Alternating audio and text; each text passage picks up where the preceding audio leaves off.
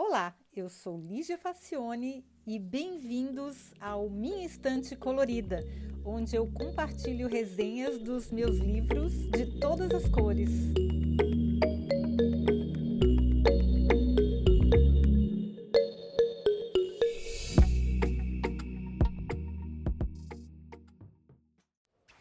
Olá!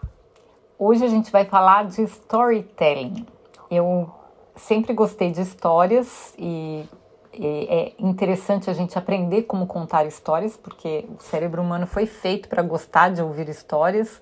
Então é um ganho para todo mundo aprender como estruturar histórias.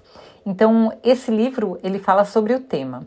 Então o nome dele é The Story Factor: Inspiration, Influence and Persuasion Through the Art of Storytelling, de Annette Simons. Numa tradução livre, seria o fator história, inspiração, influência e persuasão através da arte do storytelling. E aí, que contar histórias é uma arte antiquíssima e desde sempre valorizada, não é novidade nenhuma. Vide a Bíblia, a Ilíade, as, a Ilíada, né? As Mil e Uma Noites de Sherazade, só para citar alguns velhos e batidos exemplos.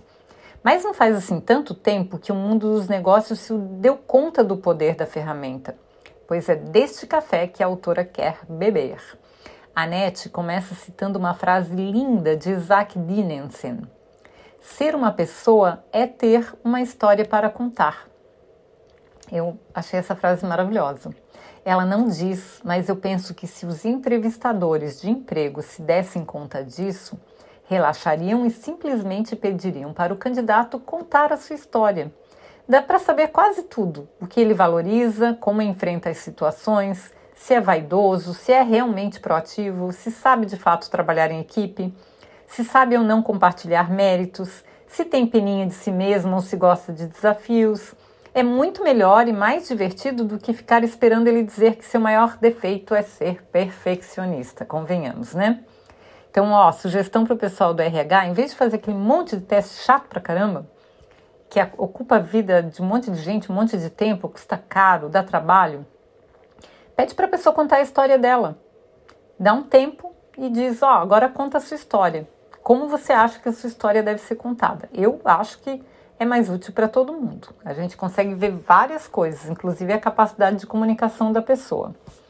Enfim, a ideia central é usar as histórias para influenciar o comportamento das pessoas. Ela defende que é muito melhor você demonstrar quem é por meio de uma personal novelinha do que ficar exibindo com falsa modéstia as suas qualidades. Mas atenção, a moça adverte: jamais subestime a inteligência de quem está ouvindo. E enfatiza: jamais, jamais Jamais conte uma história para alguém que você não respeita. A pessoa percebe instantaneamente e sim, ela vai interpretar isso da maneira como você imagina. Bom, a autora diz que a galera não precisa de mais informações, está todo mundo afogado em informações. O que o pessoal realmente quer é acreditar, seja em você, nos seus objetivos, na sua visão, na história que você tem para contar. Ela brinca que a fé é que move montanhas, não os fatos. E é a fé é despertada por histórias, fato. A Nete diz que a história é como se fosse uma roupa que a verdade veste para que as pessoas possam se abrir para recebê-la. Sim, as mentiras ficam com o bumbum de fora e todo mundo percebe, né? Se a verdade ficar batendo nas cascas, nas casas, no empelo, o povo se assusta e não abre a porta de jeito nenhum. Então não dá para a verdade ir peladinha, ela tem que se vestir de um jeito que as pessoas aceitem melhor. Simons defende que os, os treinamentos das empresas não deveriam usar regras escritas, pois elas ignoram completamente a mente de quem está na ação. Se em vez de princípios e receitas de comportamento os profissionais fossem treinados com histórias, eles poderiam ser mais criativos na hora de resolver problemas. Olha, eu achei que o livro tem poucas histórias para o meu gosto, apesar de ser muito interessante. Uh, mas é, ele não fala muito sobre que a ferramenta tem um potencial enorme para múltiplas indesejadas interpretações, completamente fora do controle de quem quer que seja. Olha só o que fizeram com as parábolas da Bíblia, né? O negócio de fato tem poder, mas eu penso que não é para amadores. Vide as fake news, né? Tem muita coisa que dá para fazer contando histórias, fazem as pessoas acreditarem coisas que são de mentira, e mas é o que mais se usa hoje em dia. De qualquer maneira, quando eu li esse livro, eu me lembrei da ótima contadora de histórias Rosana Herman. A Rosana Herman é minha amiga famosa, famosíssima, e não por acaso ela é roteirista profissional, entre outras inúmeras coisas que ela faz. E aí a gente estava conversando sobre um assunto que ela compartilhou comigo, e, é uma, e esse assunto era uma teoria genial que eu adorei. A Rosana diz que no Brasil as pessoas não mudam o comportamento simplesmente pela exposição dos fatos, elas querem histórias que conquistem e seduzam. A ideia da moça é aproveitar as superstições que já são tão presentes na nossa cultura para mudar comportamentos. A gente, a gente já tem a história da que não pode chupar, comer manga com leite, que tem uma história que era por causa dos é, escravos que roubavam mangas ou leite, então não podia tomar as duas juntas que morria. Então tem uma série de é, superstições que estão presentes na nossa cultura e essas historinhas foram inventadas para mudar comportamentos.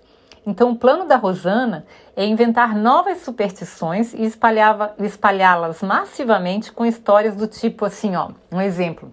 Fazer xixi no muro faz o pinto do machão murchar e depois de um tempo ele cai. Ou roubar dinheiro público provoca doenças fatais na família inteira da pessoa. Ó, isso seria bom, né? Se os políticos acreditassem que roubar dinheiro público provoca doenças fatais na família inteira, bom, alguns iam continuar roubando, acho. Eu, eu, tem uns que gostam mais de dinheiro do que da família, não sei. Bom, Desviar verba da merenda pode fazer o dedão do pé cair, roubar o celular faz o larápio ficar manco da perna esquerda para sempre, enfim. Criatividade é o que nos, não nos falta, né? E nem bom humor. E as pessoas acreditam em qualquer coisa, apresentava com um mínimo de consistência. Gente, olha as franquias religiosas que proliferam desenfreadamente, as correntes de hoax as fake news que não me deixam mentir, né, gente? Tem gente que acredita em mamadeira de piroca, né, gente? Quem acredita nisso acredita em qualquer coisa. Bom, como a Rosana, eu acredito que nisso que ela chama de superstição cidadã, que o nome eu achei ótimo, né? Superstição cidadã. Funcionaria muito mais do que qualquer outra campanha feita até agora. O pessoal adora acreditar em qualquer coisa, então vamos a isso para o bem, né?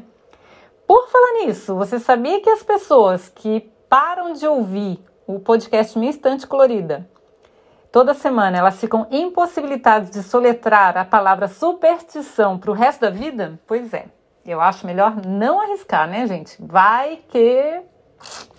Pois é, gente, espero que vocês tenham gostado e até o próximo episódio, tá bom?